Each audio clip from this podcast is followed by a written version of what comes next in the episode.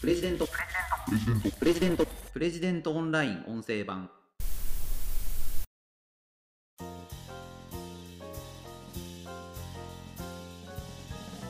何十億というお金が手元にあってもう働かなくていい。その時に何をするかというお話をしたいと思います。プレジデントオンライン編集長の星野貴彦です。この番組はプレジデントオンラインの配信記事の周辺情報や解説をお届けしています。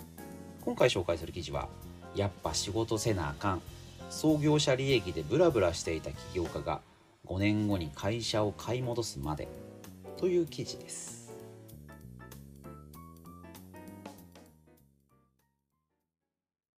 えっと、こちらの記事はですねシナジーマーケティングの経営者である谷仁さんのインタビュー記事になっています。リードをちょっと読み上げますね。谷仁さんは2014年自身が立ち上げたシナジーマーケティングを売却した。ところが2019年に異例となる買い戻しを行い話題を集めた。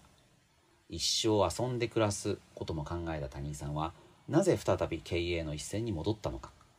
という記事でして、あのー、まあ、私あのこの谷井さんという経営者非常に尊敬してましてあのどこかのタイミングでご紹介したいなとずっと思っていました。であのー、まあ、ちょっとまあ機会があってですね今回インタビューの記事を掲載したことになったんですけども、まあ、会社を買い戻してるんですよね。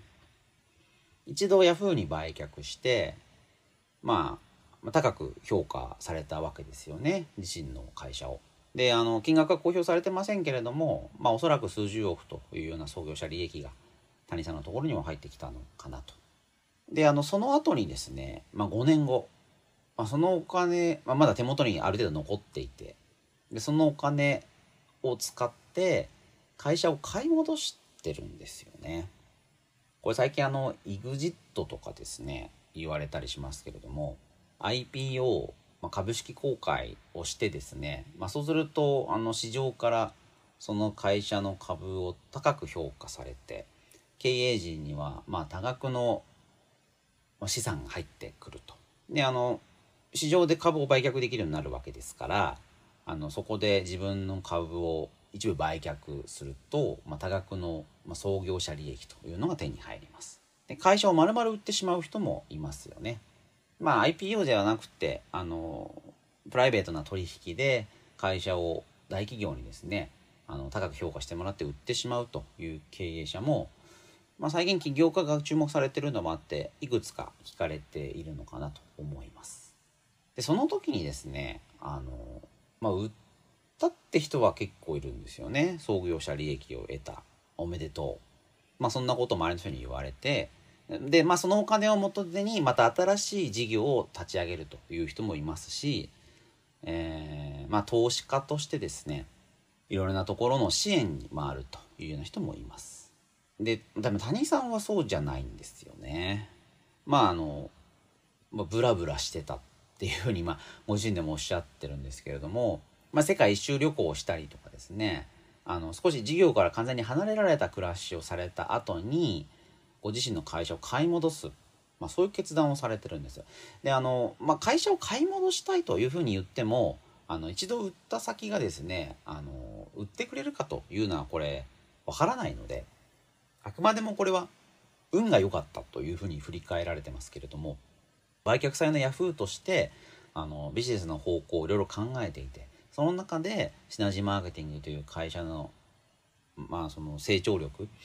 それを最大限に活かせるのはどこかといった時に他人さんの、まあ、お名前が上がりで他人さんもご自身の資産をそこに振り向けるということが一番いいだろうというふうに考えたということなんですよね。であのまあ、ネットマーケティング、まあ、オンラインマーケティングの支援をするというような事業でいらっしゃるのでシナジーマーケティングは、えーと、コロナ禍でですね、まあ、ある種業績を非常に伸ばしていて売却が決まったのはコロナの直前ですからまあ、結果的にこの取引というのは非常にいい結果になっているんですよね。まあ、谷井さんの経営というのも非常にうまくいっているし、まあ、その後シナジーマーケティングはいろいろな事業を拡大しています。で、まあ、このいろいろな経緯を考えた時にやっぱこう働くってどういうことなのかな仕事をするって何なのかまあ、そのことをすごく考えさせられたんですよね。でそのことを読者にお伝えしたいなと思ってこの記事を作ったという経緯があります。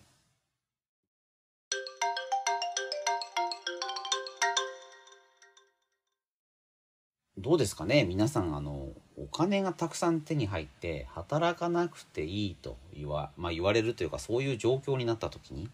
どうされますかね？何をしますかね？だ結構考え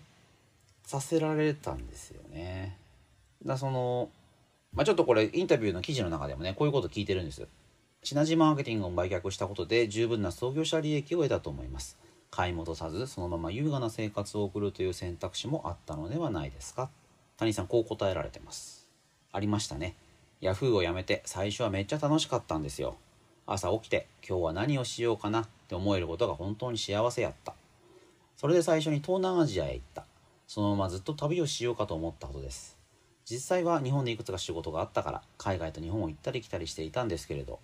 ところが2年ちょっと経った時オーストラリアで変な感覚を覚えたんですシドニー空港に降り立ったんですが全く感動がない伊丹空港から羽田空港へやってきたくらいの感じでした海外旅行が半分義務になっていたんですね結局オーストラリアとニュージーランドを回ったんですけれど全然楽しくない。もう旅行も終わりやな。仕事をせなあかんと思った。それは贅沢な生活に飽きてしまったからですか？そんな贅沢な旅行じゃないんですよ。さすがに身の安全を考えたから野宿はしませんけどバックパッカーみたいな生活です。起業家として成功した人財産を築いたからといってうまいものばっかり食って高級ホテルに泊まるなんてことをしているとマーケティングの能力は絶対に落ちる。言い方は悪いかもしれないけれど普通の人の目線を持ち続けないとビジネスなんて考えられないと思っていたからそう考えるとヤフーに売却はしたけれどそのまま遊んで暮らすつもりはなかったのかもしれませんね。まあ、このバランス感覚がね僕は谷井さんって素晴らしい人だなって思うんですよね。だから一回ね本当に優雅な生活っていうのにこう切り替えてしまうとそこから戻ってこれなくなっちゃうんだと思うんですよね。たくさんお金が手に入ったじゃあすごい家を買おう高い車を買おうまあ、そういうことをやってるとお金って多分どんどんどんどん出ていってしまいますし、まあ、そのお金を目当てにする人間関係っていうのもできてくるんだと思います。なんか悪い言い方かもしれませんけれど、まあ、そうやってねバンバンお金を使う暮らしっていうのも楽しいと思いますし、まあ、別に何の問題もないんですがそれを続けるっていうのもなかなかこれしんどいことだと思うんですよね。派手な暮らし今までやったことのないこと。まあ、それを続けていくっていうのはまあ無理なわけですよね。どこかでそれは飽きが来てしまう。全く新しいことっていうのはまあなくなっちゃう時っていうのは当然あるわけです。その時に何ができるか。消費活動っていうのは自分のお財布以上のことはできないわけですよね。でも事業活動っていうのは自分のお財布以上に大きくなる可能性があるわけです。でその事業っていうのは集まるところ他の人の困りごとを解決する周りの人にその事業を評価されるお金を出してでもそのこそのサービスを受けたいという人がいるからこそその事業は大きくなっていくんですよね。まあ、それはまあ価値の交換ということなんですけれども自分のやっている事業を高く評価されるということの連続がビジネスというものの本質なんだと思うんです。だから消費をする、まあ、お金持ちがお金を使うっていうのは、まあ、ビジネスではないんですよね。誰かのビジネスを助けることはできても自分のビジネスというのはそこには何もない。そうするとですねあの世の中でやっぱすごく疎外感を感じるんだと思うんですよね。どこまでたっても自分はお客さんという感覚に耐えられなくなる。だから仕事をしなくちゃっていうふうに思うんだと思います。でただですね一度手に入れたお金を使ってしまうと戻ってこれないですよね。戻るのが難しくなってしまう。あとはこのマーケティングの勘って谷井さんおっしゃってますけれども生活している人の実感というから離れてしまうとやはりそのスケールするビジネスを立ち上げるというのは難しくなってしまうと思います。一般的な感覚がないと多くの人に評価されるサービスっていうのは作れないんだと思うんですよね。そこら辺の感覚がどれだけあるか。いざ自分の手元に多額のお金が手に入った時にそれをじゃあ何に使うのかどう使っていくのか、まあ、このことをやっぱり普段から考えてないといけないと思いますしまあそれはその別に宝くじに当たるかもしれないっていうことを考えるべきだっていうことじゃなくてですね普段の自分の、まあ、生活とか仕事とかもしくは自分のやっている仕事が周りの人にどういう価値を与えられているのかっていうことをこうやっぱこう考え続けていると何かこう大きなアクシデントがあった時に大きなイベントがあった時にブレないっていうことだと思うんですよね。な谷さんのこと以前から知っている人もいらっしゃってお話を伺うこともあるんですけれども全然変わってらっしゃらないっていうふうに言うんですよね。起業家として成功して会社を売却してでその後会社を買い戻して、まあ、その過程の中であの谷さんっていうお一人の、まあ、姿勢がほとんど変わってない。ご自身の中では葛藤があったのかもしれないですけれども少なくとも周りからすればそこまで大きく変わってるようには思えない。だからそこで一緒に働きたいという人もいますし他人さんが買い戻すという時にシナジーマーケティングの多くの社員たちはまあある種喜んだというか。で今でもそれが会社の核の人材として活躍されてるということなんですよね。まあこれはね非常にあの起業家事業家としてあの素晴らしいなというふうに思いました。まあ素晴らしいというかこれが当たり前なのかなというふうにも思うんですけれどもなかなかねこういう経営者が出てこないなというふうに思ってましてあの、まあ、こういう人たちをもっとプレジデントオンラインで紹介していきたいなというふうに思っています。ぜひ記事をご覧いただければと思います。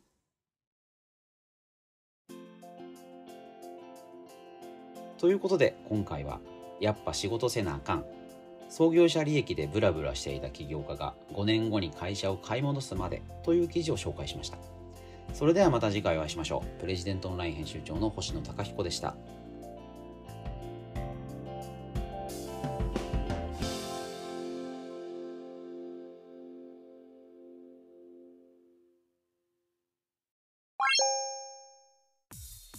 日経新聞長官の厳選ニュースを毎朝コンパクトに聞ける「聞く日経」仕事や生活のハック術を編集部が語り下ろす「ライフハッカー日本版。Tiny Hack Express」イノベーションを生み出すヒントが見つかる。浜松町 Innovation Culture Cafe。